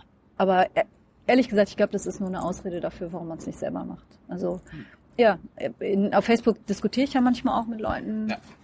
auch mit sehr unangenehmen Leuten. Und hin und wieder, ich mache es nicht oft, aber hin und wieder sage ich dann, weißt du was, wenn du das alles so scheiße findest, was wir machen und das alles besser weißt, und zwar auch im Detail besser weißt, dann mach's doch. Und ähm, dann kommt manchmal was ganz Fieses zurück. Eigentlich meistens kommt das zurück. Ich bin dafür zu ehrlich. Und das, das ist nun feige, feige bis zum Abwinken. Ja, das ist auch wahnsinnig bequem. Also ähm, ich, ich halte mich für einen sehr ehrlichen Menschen. Ne? Ich bin keine Heilige, ich habe auch meine, meine Fehler und ich, ich habe auch Sachen gemacht, die falsch waren in meinem Leben. Ähm, aber so, so vom Grundstrickmuster bin ich ein sehr ehrlicher Mensch. Und wenn du, wenn du über Politiker immer nur so redest, ja, dass das, weil du Politiker bist, kannst du nicht ehrlich sein. Dann darf man sich auch nicht wundern, wenn Leute, die, die ehrlich sind, keinen Bock drauf haben, in die Politik zu gehen. Ja, man, man, man, das ist so eine selbsterfüllende Prophezeiung. Wenn du so ein Bild, ähm, Leute, die, die allermeisten meiner Kolleginnen und Kollegen im Bundestag sind ganz normale Leute. Die sieht man ja oft gar nicht. Ne? Wir haben 630 Abgeordnete. Wie viele von denen sieht man eigentlich? Wenn immer nur dieselben in die Talkshows schickt? Ähm, das wenn- ist ein wenn- interessanter Punkt. Wenn Oppermann, Bali, Gabriel, Schulz, immer, es sind ja fast immer dieselben. Also Mhm, Das ist ein interessanter Punkt. Ich würde gerne Leute in Talkshows schicken. Das geht leider nicht. Die Talkshows, äh, die, die Macher bestimmen selber, wen sie haben wollen. Und wenn der oder diejenige nicht kann, zum Beispiel aus Termingründen, dann äh, klappt das auch nicht, jedenfalls in der Regel nicht, zu sagen, ich, aber wir haben da jemand super kompetentes. Ähm, das, das sind die sehr, äh, haben die ihre eigenen Kriterien und ähm, gehen nach eigenen Maßstäben vor. du sagst, du bist grundsätzlich ehrlich. Ähm, Du hast ja bestimmt schon mal gelogen jetzt in deiner Ja. Zeit als Generalsekretärin. Ach, in meiner Zeit als Generalsekretärin? Ja, natürlich äh, muss ich auch mal, also wenn es darum geht, ähm, was weiß ich, wenn wir jetzt irgendwie, ähm, wenn wir jetzt was in der Planung haben und das soll aber nur erst zu einem bestimmten Zeitpunkt äh, öffentlich werden. Ich nehme jetzt mal diese ganzen Kandidatenfrage. Ähm, und dann fragen die mich, äh, wissen Sie denn, wann? Äh, und dann sage ich, nee, ja, ist noch nicht festgelegt. Weil wenn ich sage ja, dann, dann weiß ich, was passiert. Ne? Dann rufen die alle Hinz und Kunz an, um es dann irgendwie rauszukriegen. So, da muss man auch mal sagen, nee, ne, sage ich euch jetzt nicht. Oder wir haben das noch nicht fertig, obwohl man es schon fertig hat. Oder auch umgekehrt, wir haben es schon fertig, obwohl man es noch nicht fertig hat. Solche Sachen schon. Aber ähm, also gut, du müsstest mir jetzt vielleicht sagen, was du, was du sonst darunter verstehst. Ja, Ich kann mal ein konkretes Beispiel. Ähm, bitte ehrlich sein. Hast du vorher gewusst, äh, bevor Sigmar Gabriel Martin Schulz aus dem Hut gezaubert hat, dass äh, Martin Schulz es wird? Ja, Ja? ja. Irgendwie, ich war, äh, ich, ich kenne Leute, die hier dabei waren an dem Tag. Alle Leute euch in eurem Haus. Ja, äh, aber das ist das, was ich meine. Gesichter. Also wenn du das, wenn du das mit, also ich, ich habe mit Sigmar Gabriel ein ganz, ganz enges Arbeitsverhältnis gehabt. Also wir haben, wir waren sicher nicht immer einer Meinung ähm, und haben auch viel, viel heftig diskutiert, aber wir waren immer ganz nah im Austausch. Und ich habe diesen ganzen Prozess deswegen auch erlebt. Also das fing ja nicht, das war ja nicht dann an dem Tag, wo er das entschieden hat, sondern es war ja ein langer, langer Prozess und wir haben da ja auch viel drüber geredet. Und er hat da mit vielen Menschen auch drüber gesprochen. Ähm, nur hat er natürlich die Entscheidung selbst ganz eng bei sich behalten, weil sonst völlig klar ist, ist das, was ich eben meinte, dass dann, dass es dann irgendwo hochploppt in irgendeiner, in, in irgendeiner Meldung zum Zeitpunkt, wo du es auch nicht gebrauchen kannst. Und er wollte das eben, er wollte das selber bekannt geben zu einem Zeitpunkt, wo er das für richtig hält, weil dadurch, dass seine, seine Umfragewerte so schlecht waren, es wäre ja klar, war ja klar, was sonst passiert wäre. Sonst hätte man gesagt, äh, er ist irgendwie, ne, er, er ist rausgedrängt worden, la la la la la. Und er wollte halt dokumentieren, das ist meine Entscheidung, die, die ich mit natürlich mit Menschen abgesprochen habe, aber ich, ich habe die Fäden in der Hand. Hat er sich mit dir abgesprochen oder hat er dir das nur verraten? Also wir haben darüber gesprochen. Und zwar über Monate, nicht über, jetzt nicht über Tage, sondern über Monate. Du hast gesagt, Martin ist ein guter. Ja, das habe ich. Also ich, ich bin davon auch fest, fest überzeugt und, und jetzt lach nicht, aber ich war auch sicher, dass er in der Partei, in der SPD, eine Wahnsinnsbegeisterung auslösen würde. Also kannst du nachher immer sagen, aber sprich mit den Leuten, mit denen wir da manche Gespräche geführt haben, da war ich mir ganz sicher, dass das solche Ausmaße ausnimmt und so schnell, so hoch geht, das habe ich nicht gedacht. Meine grundsätzliche Kritik daran ist aber, ihr habt keine Basisdemokratie gemacht. Warum, warum, habt, ihr, äh, warum habt ihr nicht gesagt, okay, wir, wir wählen unser Kandidaten oder unsere Kandidaten, wenn es mehrere gibt, ähm, aus, der, aus der Partei? Also wenn es mehrere gegeben hätte, hätten wir das ja auch gemacht. Das steht bei uns auch in der Satzung. Wir haben das ja auch schon mal gemacht. aber ehrlich gesagt, ehrlich gesagt, die Erfahrungen damals waren nicht so doll. Wann war das? Äh, das war, äh, oh Gott, ich bin so schlecht mit Jahreszahlen. 90ern, Helf mir oder? mal in den 90ern, Sag genau. Ja, ja, genau. Ich, ich kann, bin Jahreszahlen schlecht. Und wenn du jetzt guckst, was bei den Grünen passiert ist, die haben es ja gemacht. Ich meine, da hat da jetzt, die Frau war gesetzt, weil sie die einzige Frau war, das finde ich schon mal schräg. Ja, dann brauchst du doch nicht zu machen. Und bei den drei Männern hat sich einer dann mit 75 Stimmen Vorsprung durchgesetzt. Und es wird jetzt trotzdem alles immer noch diskutiert. Ich, ob das jetzt der richtige ist oder nicht, ähm, das ist jetzt auch kein Allheilmittel. Ich bin generell dafür sehr, sehr offen. Ähm, in diesem Fall ist es jetzt gut so gelaufen, wie es gelaufen Aber ich ist. meine, es ist immer so, wenn es wirklich wichtig wird, dann hat, haben die Parteimitglieder irgendwie anscheinend nichts zu sagen. Nee, das stimmt ja nicht. Also wir haben ja, ähm, wir haben ja nach dem Koalitionsvertrag, also nachdem er ausverhandelt war, 2013, haben wir ja die Mitglieder darüber abstimmen lassen, ob wir das jetzt machen sollen oder nicht. Naja. Naja, du, du rümpfst die Nase, aber ähm, der Punkt war ja, bei uns will keiner große Koalition. Ja, wollte damals nicht, äh, will heute auch keiner. Ja, Und- dann, und dann, Frage und, war- und dann habt ihr das ausverhandelt und gesagt, hier, friss oder stirb. Also meine, theoretisch könnt ihr auch machen, okay, wir verhandeln Rot-Rot-Grün, Koalitionsvertrag und GroKo-Koalitionsvertrag und die Partei bitte entscheiden. Ja, das machen die anderen aber nicht. Ne? Also das, äh, das, das kriegst du nicht hin. Du musst schon sagen, das ist meine, meine erste Priorität. Das ist das Erste, was wir versuchen. Ähm, Rot-Rot-Grün hätte eine rechnerische Mehrheit gehabt. Äh, ich sag mal, Habt ihr immer noch? innerhalb, ja, haben wir immer noch, innerhalb von ich weiß gar nicht mehr, vier Wochen, sechs Wochen wäre uns das so massiv um die Ohren geflogen. Und zwar an dem Punkt äh, Ukraine. Die, das, das Problem sind gar nicht so sehr wir, sondern das Problem sind in der Außenpolitik die Grünen und die Linken. Ich habe zweimal äh, quasi daneben gestanden, wie sich äh, Einmal waren es äh, zwei Frauen und einmal waren es eine Frau und ein Mann, jeweils einmal grün, einmal links.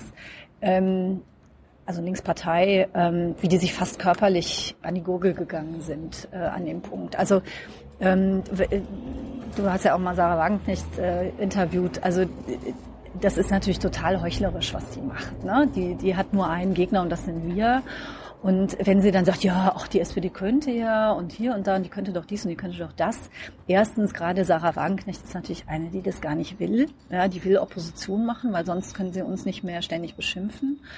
Und zweitens, ähm, wir hätten, äh, also wir, die, die Mehrheit da, die war einfach auch viel zu dünn. Du hast in der Linkspartei generell so viele Leute, die nicht regieren wollen das wäre eine Mehrheit von, ich weiß nicht, fünf Stimmen oder was gewesen. Naja, also wie auch immer, ist auch egal.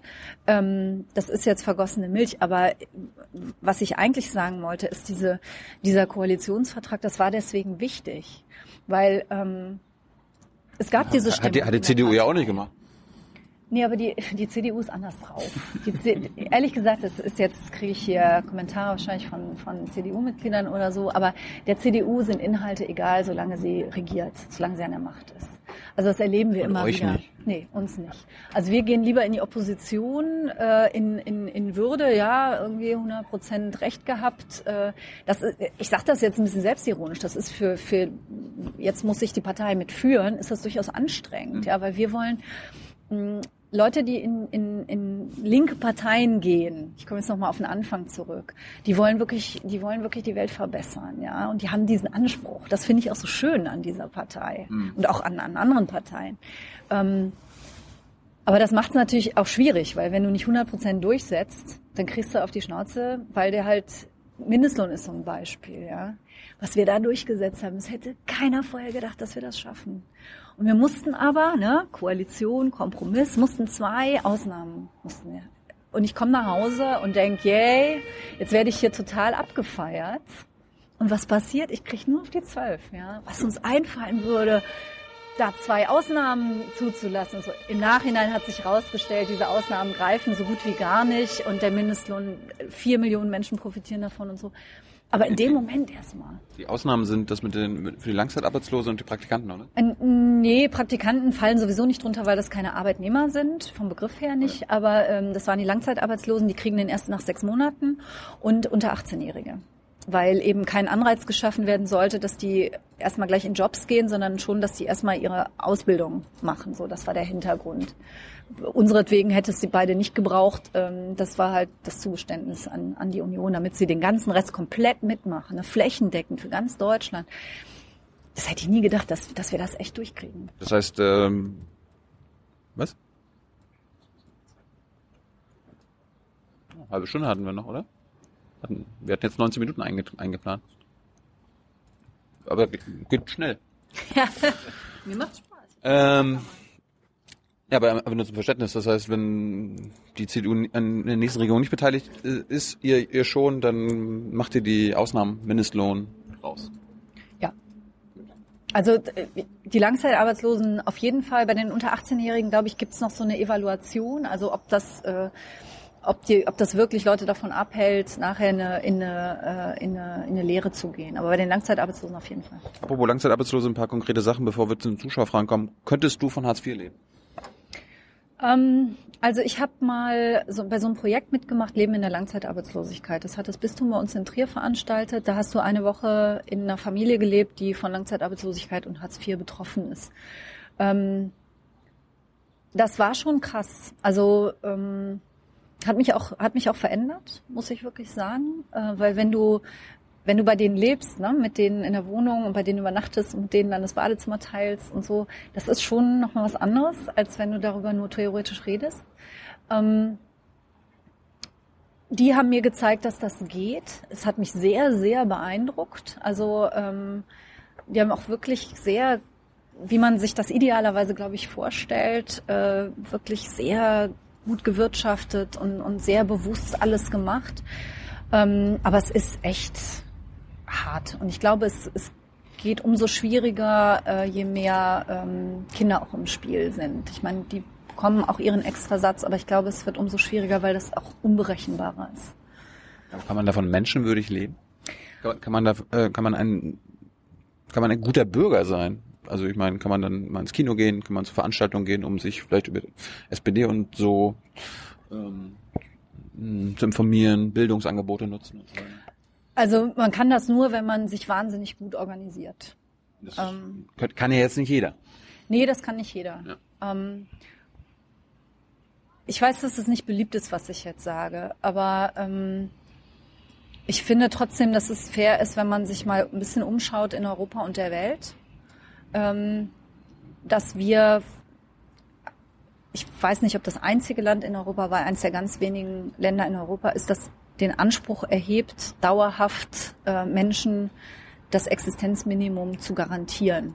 Ja, das ist was, was, was wir uns auf die Fahne schreiben, ja, was auch unser Grundgesetz uns vorschreibt. Das gibt es in, auch in skandinavischen Ländern, in Dänemark zum Beispiel, kriegst du, wenn du arbeitslos wirst, kriegst du noch zwei Jahre Geld und dann kriegst du nichts mehr. Ja. Mhm. Also ich will das einfach nur mal sagen. Ähm, und wenn wir dann darüber sprechen, wie die Höhe sein muss, ich bin da total gerne zu bereit. Ich finde auch, dass gerade wenn Kinder im Spiel sind, man darüber noch mal reden muss. Und mh, aber es ist in Deutschland so, du kriegst deine, du kriegst ein Dach über dem Kopf, du kriegst die Heizung bezahlt. Das geht ja nicht vom Regelsatz ab, sondern das geht extra. Ähm, Und mit dem, was du dann übrig hast, musst du die anderen Ausgaben äh, bestreiten. Das ist irre wenig, das weiß ich auch. Aber wie gesagt, ja, Die, Sa- die Sanktion? ähm, ja, die Sanktionen, das ist so ein, so ein ganz schwieriges Thema. Ähm, man muss ja immer sehen, das, was bezahlt wird, ähm, erwirtschaften andere Menschen. Ja, das sind, das sind Steuergelder, die da ausgegeben werden. Ja, ich meine, So. ich, ich, Ähm. ich meine, theoretisch, wenn ich jetzt Hartz-IV-Empfänger äh, wäre, ich habe ja auch Arbeitslosenversicherung gezahlt, also selbst die Das Hartz ist- IV, selbst, ja. selbst viele Hartz IV, na gut, oder kommt das nicht daraus? Nee, da kommt's nicht raus und du kriegst eben Hartz IV, auch wenn du, wenn du nicht vorher gearbeitet hast äh, oder eingezahlt hast. Das ist, das ist was anderes. Das kommt wirklich aus Steuergeldern. Ähm, und die allermeisten Menschen, die im Hartz-IV-Bezug sind, die wollen da raus. Ähm, aber es gibt eben auch diese, ähm, diese sich, ähm, diese, man nennt es Verhärtung, ja, das vererbt sich ja zum Teil auch. Also wenn du, ähm, wir wissen das, dass du, wenn du aus einer Familie kommst, wo Grundsicherung Hartz IV bezahlt wurde, dass dann sich das, du fragst manchmal Kinder und die sagen, was willst du werden? Und die sagen Harzer. Und das ist halt der Punkt mit den Sanktionen. Also wenn du, wenn du halt äh, der, der, der Sinn ist ja, dass die Leute nicht einfach nur zu Hause dann versacken und du von denen nichts mehr mitkriegst und die auch von dir nichts mehr mitkriegen, sondern dass du, dass du immer wieder sagst, das und das sind unsere Angebote. Das, da können wir dir eine Weiterbildung zum Beispiel anbieten, da können wir dir vielleicht einen Job anbieten und so weiter, dass, dass du, dass du diesen, äh, dass du diese Verbindung hältst. Das ist im Grunde genommen der Sinn. Ich glaube, dass das Problem eher in der Umsetzung liegt. Also ich kenne Fälle, wo du dir echt an den Kopf greifst bei den Sanktionen, du sagst, das, das geht gar nicht. Also Leute, die wirklich nachweislich krank waren und nicht hin konnten oder so. Ich, ich glaube, dass es in der Umsetzung, ähm, das generell, sag ich mal, in dem Bereich Arbeitsvermittlung, ähm, Jobcenter, dass, dass da in der Umsetzung einiges schief läuft. Das sehen wir im Übrigen auch daran, dass viele Bescheide vor Gericht angefochten werden und auch aufgehoben werden, wenn sie, weil sie falsch sind. Äh, riesterst du? Ja, Wirklich? ja. Oh, jetzt bist du die Erste. Frage ich öfter. Du, ich, ich war ja, wie gesagt, ich habe ein normales Leben geführt, ein normales Arbeitsleben und habe das in der Zeit gemacht und äh, mache das weiterhin. Ich habe gehört, das ist der größte Unsinn. Ja, das wird jetzt natürlich, ähm, es, es hat bei weitem nicht die Erwartungen erfüllt, äh, die man, die man dran gestellt hat. Aber es wird dir, jetzt wird wie, wie so oft in Deutschland dann gerne das Kind mit dem Bade ausgegossen. Also du kriegst ja Zuschüsse vom Staat und wenn du Kinder hast, kriegst du noch mehr Zuschüsse. Also es ist ja jetzt nicht so, als würdest du da, äh, als es kommt ein bisschen drauf an, auf was, was du dann äh, für Verträge äh, hast. Also das, das bringt nicht das, was, was man ursprünglich mal gedacht hat, aber es ist jetzt auch nicht so, dass es totaler, totaler Mumpitz ist. Kann sich die SPD vorstellen, dass wir nur in Deutschland ein Rentensystem von allen für alle haben? Zum Beispiel das Schweizer Modell. Ja, das kann sich die SPD vorstellen. Ähm, ich warne da ein bisschen vor übertriebenen Erwartungen. Es, es, gibt so zwei Stränge. Wo wir das unbedingt wollen, ist die Gesundheitsversicherung, also Krankenversicherung, weil da halt das Prinzip ist, du zahlst ein und hoffst, dass du nichts rauskriegst, ja, weil du natürlich hoffst, dass du nicht krank wirst. Ähm, ähnlich bei der Arbeitslosenversicherung auch. Ähm, das ist bei der Rente natürlich anders du zahlst ein und du kriegst auch raus. Also wenn du, wenn du jetzt Selbstständige, wenn du äh, Beamte, wenn du äh, super gut verdienende, wenn du die alle Abgeordnete, bin sehr dafür, äh, da alle rein tust, dann, dann darf man nicht die, die Erwartung haben, dass das alle Probleme löst, sondern die haben dann natürlich auch eine entsprechende eine entsprechende äh, Rentenhöhe, die sie dann auch kriegen. Ne? Das ist wie gesagt bei der bei der Krankenversicherung anders. Wenn du da die besser verdienenden also wenn du da diese, dieses Zwei-Klassen-System abschaffen würdest, das für beide nicht gut ist übrigens. Die Gesetzlichen beschweren sich, sie, sie warten zu lange auf einen, auf einen Termin, sie müssen immer die unterschiedlichen Tabletten dann kriegen, je nach Preis. Aber die Privatversicherten, für die ist das auch nicht gut. Die werden nämlich, erstens sind die Beiträge im Alter riesenhoch da denkt man am Anfang nicht dran. Und zweitens, ähm, die werden überversorgt. Hört sich nach einem Luxusproblem an, ist aber keins. Wenn du, wenn du eine Herz-OP kriegst, obwohl du eigentlich keine brauchst, oder ähm, tausendmal durchs MRT geschoben wirst, obwohl du eigentlich, äh, obwohl man das eigentlich so mit äh, manuell hinkriegen würde, das ist kein kein Spaß, ne? Ja. Ähm, weil weil du eben mehr Geld bringst. Ja. Ähm, das, ist, das ist gesichert, durch Forschung gesichert, dass das so ist. Ähm, deswegen sind wir da dafür, alle, alle in ein gutes System. Weil da kommt dann wirklich mehr Geld ins System, ohne dass du deswegen mehr, mehr ausbezahlst. Bist du privat oder gesetzlich versichert? Na, ich bin ich bin Beamtin, äh, deswegen, weil ich da eben Beihilfe kriege, bin ich dann mit dem Rest äh, in der privaten. Aber jetzt äh, die, das Schweiz. Das war ich vorher schon. Ne? Ich komme beim Ministerium, ja. da war ich halt Beamte und so. Aber das, das Schweizer Modell wäre ein Modell, ja. Auch da gibt es auch keine Höchstgrenze, Beitragshöchstgrenze und so weiter. Das haben wir auch in Deutschland. Also als Ziel wäre das ein Modell. Der Punkt ist halt, in Deutschland, du hast... Ähm, ist, das so, ist, ist das so schwer? Ja, es ist schwer. Ähm, für Beamte zum Beispiel ist es so, dass das... Ähm, das ist jetzt kompliziert, es tut mir leid, es ist halt juristisch. Ähm, die unterliegen einem anderen rechtlichen Regime, ja. Und ähm, da gehört eben diese Beihilfe dann dazu. Und wenn du das ändern willst, dann musst du, kannst das Grundgesetz ändern, ja, aber du, du wirst halt all die, die jetzt schon drin sind, nicht mitnehmen können und kannst das dann erst ganz peu à peu umstellen. Mhm. Ähm, und musst auch für diejenigen, die jetzt äh, in diesem System drin sind, musst du halt auch ähm, das Geld bereithalten. Also es ist nicht so, dass du einmal Schnipp machst. Das ist generell in der Politik oft so. Ja, man sitzt da und denkt, hey, das ist doch ganz einfach. Und oft steckt dann echt der Teufel im Detail. Hast du als Abgeordnete für die Vorratsdatenspeicherung gestimmt?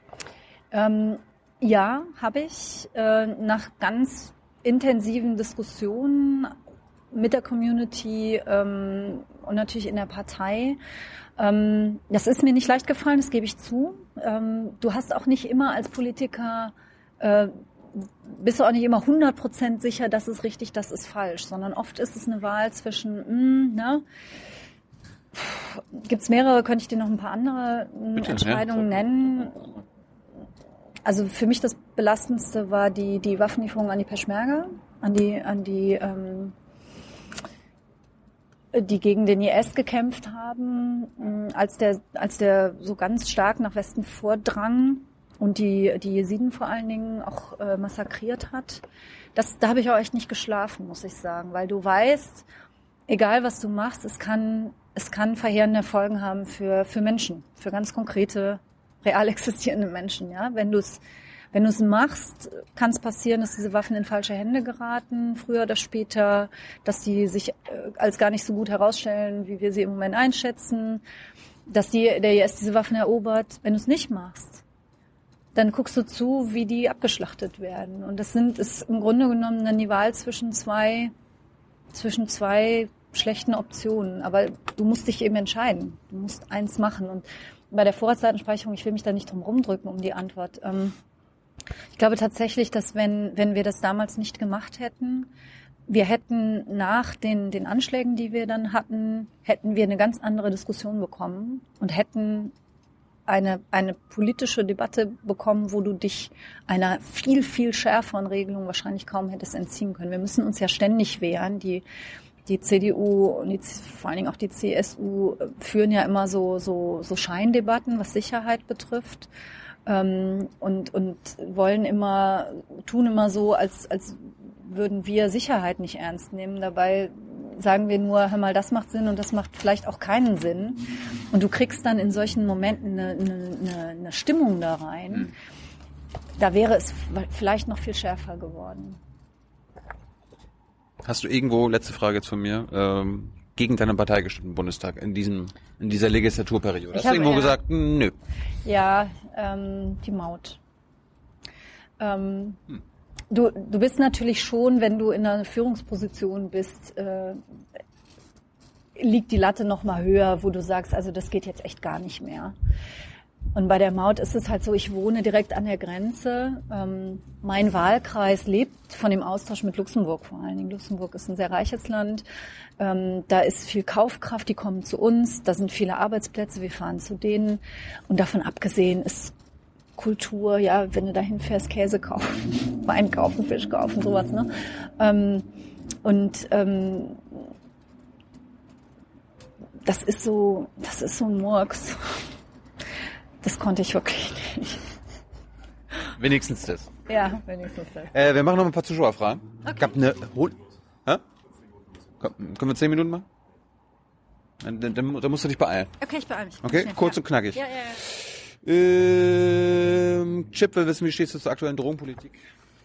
Marihuana-Legalisierung. Marihuana-Legalisierung äh, könnte ich mir vorstellen, wenn der Stoff dann wirklich äh, geprüft ist und, ge und, und geprüft abgegeben wird. Also, ne? Sowas wie Apotheken und sowas. sowas zum Beispiel. Okay. Chip will Das wissen, ist warum... jetzt meine private Meinung, ne? Ja klar, nur. Du sollst jetzt hier nicht als Generalsekretärin Ja, der SPD okay, sprechen. okay. Äh, warum sollte ich die SPD und nicht die Linke wählen, wenn ich mehr soziale Gerechtigkeit möchte? Ähm, weil die Linke immer nur am Seitenrand steht und sagt, ich weiß es besser, weil sie es nicht umsetzen, weil sie es auch dieses Mal wieder nicht umsetzen werden. Und ihr aber zusammen du machen. kannst, äh, ja, aber äh, dann frag mal so Leute wie Sarah Wagenknecht und Konsorten, die werden so hohe Hürden auflegen, dass es am Ende doch nicht geht. Also ähm, wir machen's, wir machen's halt Schritt für Schritt. Ähm, die Ziele sind, sind oft gar nicht so weit auseinander, aber wir machen es Schritt für Schritt und ähm, wir erreichen was. Äh, was bedeutet links sein heute? Ist die S- SPD nach dieser Definition eine linke Partei? Ja, das habe ich ja eben schon gesagt. Links heißt für mich, ich gucke, dass es auch denjenigen, die es am schwersten haben äh, in diesem Land, noch einigermaßen gut geht. Ja, wir können nicht für jeden das Paradies schaffen, aber Fokus ist auf denen, die auch wirklich ähm, Unterstützung brauchen und die sollen sie auch kriegen. Was bedeutet für dich neoliberal, will Sean wissen? Neoliberal bedeutet für mich, äh, der Markt regelt alles. Also möglichst, möglichst den Markt freien Lauf lassen äh, und dann wird's schon. Das ist so die, die viel, was die FDP oft macht. Ähm, das ist ganz fatal, weil gerade in einer globalisierten Welt ähm, geraten dann alle sozialen Errungenschaften, die wir so erreicht haben, gerade die Sozialdemokratie geraten unter die Räder. Wake Up will wissen, ob du dich, ob du dir mittlerweile einen neuen Wagen gekauft hast. Äh, dein alter Opel Merevira mit 180.000 Kilometer auf dem Tacho schien kurz vorm Kollaps zu sein. Er ist kollabiert und er war Nein, auch nicht echt? mehr, ja, er war auch nicht mehr zu reparieren, leider. Also hätte ich, ich habe auch nicht nur noch irgendwie 1200 Euro dafür gekriegt oder so. Ich habe mir einen gekauft, einen gebrauchten, ja, Deutsches? Einen Volvo. Diesen Diesel? einen Volvo. Ist ein Diesel? Äh, oh Gott, jetzt fragst du mich was. Ich habe ehrlich gesagt das Ganze meinen Leuten zu Hause überlassen, äh, mehr oder weniger. Ich frage mal nach. Du hast keinen Dienstwagen. Ich habe einen Dienstwagen hier in Berlin und hin und wieder kommt der auch mal nach, äh, also ich fahre mit dem auch durch Deutschland, aber ähm, ich habe natürlich private, also wenn ich als Abgeordnete unterwegs bin, dann nehme ich meinen eigenen Wagen und ich bin auch noch ein Privatmensch. Selten. Bitcoiner will wissen, Frau Bali, finden Sie es nicht bedenklich, dass Ihre Partei massive Spenden von Großkonzernen annimmt? Ähm, also mit den Spenden ist es so, dass man die offenlegen muss. Die verteilen ja die Spenden auch an alle Parteien, also fast alle. Und ähm, ich kann jetzt mal ganz ehrlich sagen, ich kriege die Frage ja oft, Lobbyismus. Ähm, ich nehme jetzt mal das Beispiel, in meinem Wahlkreis ist Zigarettenindustrie der größte private Arbeitgeber und ich bin trotzdem fürs Werbeverbot äh, ähm, von Zigaretten. Ja, also die, die Leute haben dann immer das Gefühl und ich treffe die Leute auch oft und die erklären mir auch ihre Argumente. Das ist auch richtig so ähm, und das äh, beeinflusst deswegen trotzdem nicht die Art, wie ich abstimme. Die SPD hat zur letzten Wahl 100% Gleichstellung für LGBTIQ versprochen. Doch seit, na, seit Jahren kommt nichts davon. Dann kommt nichts rum. Warum? Ah, das ist eine gute Frage. Wegen Ähm, Union jetzt. Zwei, zwei Punkte. Erstens mal ganz grundsätzlich. Was wir im Wahlprogramm machen, ist kein Versprechen, kann kein Versprechen sein, weil dafür brauchst du 51 Prozent. Das ist ein Angebot. Das ist das, was wir machen, wenn wir an die Regierung kommen. Und je mehr Stimmen wir haben, umso mehr davon können wir auch umsetzen. Aber du musst Kompromisse eingehen. Was äh, LGBTQ betrifft, wir haben IQ, Entschuldigung, ähm, wir haben äh, 100% Gleichstellung geschafft, bis auf zwei Punkte. Das ist die E- Öffnung der Ehe, also als Ehe. Ich meine, in den Rechten ist die, ist die Lebenspartnerschaft ja weitestgehend gleichgestellt, aber sie auch als Ehe zu öffnen. Und das zweite ist die Volladoption. Und äh, das werden wir beim nächsten Mal hinkriegen. Und Konrad, wir wissen, warum steht in den Thesen zum Wahlprogramm nichts von bedingungslosen Grundeinkommen, Finanztransaktionssteuer und Erbschafts- und Vermögensteuer? Ähm, wir haben das Programm noch nicht fertig. Äh, viele dieser geht um die Punkte, Thesen, ja. viele dieser Punkte werden, ja, Thesen sind notwendigerweise immer kurz und knackig. Ähm, viele dieser Sachen werden drin sein. Ähm, ja, Bedingungsloses Grundeinkommen Gru- bedingungsloses Grundeinkommen nicht. Ähm, bedingungsloses Grundeinkommen, da bin ich, ist jetzt schwer, das so kurz zu machen. Da bin ist, ich, ist eh die letzte Frage, dann kannst Okay. du so viel Zeit lassen, wie du willst. okay, also, ich verstehe den Grundansatz vom bedingungslosen Grundeinkommen. Ich, ich, Nicht, oder? Doch, Doch, ich, okay. ich verstehe das, ich verstehe den Grundeinsatz und ich finde ihn auch sympathisch. Zu sagen, weil du ein Mensch bist, einfach schlichtweg äh, hast du das Recht äh, zu existieren und deswegen kriegst du das erstmal ähm, so.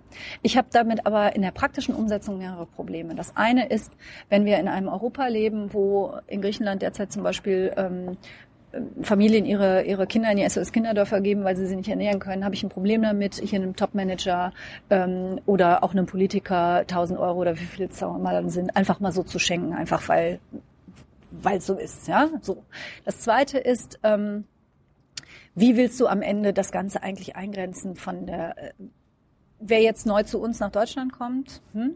Kriegen die das? Kriegen das nicht? Nach einer gewissen Zeit, nach Staatsangehörigkeit? Wie willst du das machen? Kann ich verhan- kann man verhandeln? ja, halte ich für ganz, ja, aber es ist, es ist nicht banal, es ist echt schwierig. Und das Dritte ist, es ist mir eigentlich das Wichtigste und es ist auch das sozialdemokratische, äh, der, der sozialdemokratische Grund, äh, Grund dagegen, der Grund, Grund dagegen. Ähm, was ich eben schon bei Hartz IV sagte, wenn du sagst, du kriegst Geld und damit bist du klar, dann, ähm, dann ver also wir haben einen anderen Grundeinsatz. Für uns ist Arbeit mehr als nur Geld verdienen.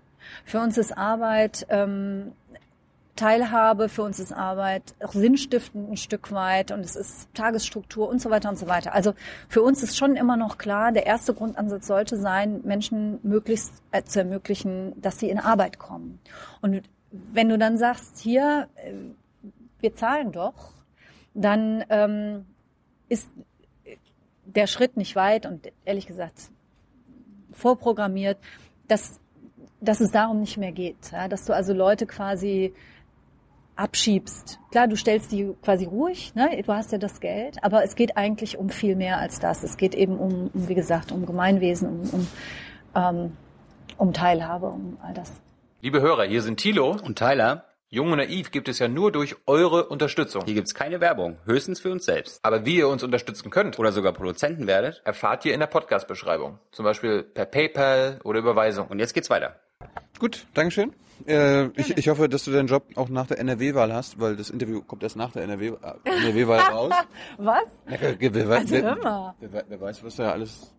Da mussten schon einige gehen bei manchen Wahlen. Also das will ich jetzt mal nicht hoffen. Ja, ich, euch auch ja nicht. Gut, also wir uns ja einig. alle. Vielen Dank. Danke dir. Und äh, er, erinnere, Mal. erinnere mal bitte Sigmar Gabe daran. Er hat mir versprochen, dass er mir ein Interview gibt. Okay. Erinnere mal Andrea Nahles dran. Sie hat es auch versprochen. Martin Schulz sowieso. Also es hat mich wehgetan, ich werde es ihm sagen. Okay, alles klar. Ciao.